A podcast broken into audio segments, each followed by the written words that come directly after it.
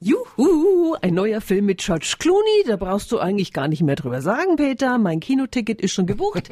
Aber erzähl, wie ist diese romantische Komödie Ticket ins Paradies mit Clooney und Julia Roberts? Charmant, aber sehr seicht. Clooney und Roberts spielen ein Ex-Ehepaar, das sich spinnefeind ist. Als die Tochter aber im Bali-Urlaub spontan beschließt, einen einheimischen Algenfarmer zu heiraten, gehen die Eltern einen vorübergehenden Pakt ein, um die Hochzeit zu verhindern. Die Zankereien bleiben dennoch schon auf dem Flug nach Bali, als beide zufällig nebeneinander platziert werden sollen. Ach, das gibt's doch nicht. Du willst mich wohl verarschen. Entschuldigen Sie bitte, Ma'am. Ich brauche einen anderen Platz. Wir waren mal verheiratet. Die schlimmsten 19 Jahre meines Lebens. Wir waren nur fünf Jahre verheiratet. Ich rechne die Erholung mit.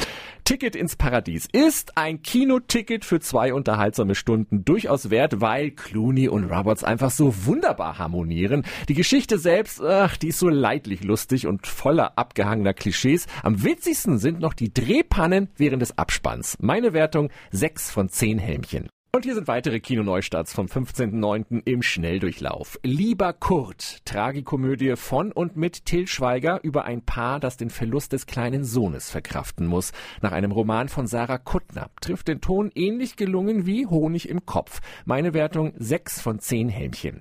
Chase, plumper Action-Thriller mit Gerard Butler als blutrünstiger Rächer, der seine bei einer Tankrast verschwundene Ehefrau sucht und selbst in Verdacht gerät. Meine Wertung 3 von 10 Helmchen. Viel Spaß im Kino.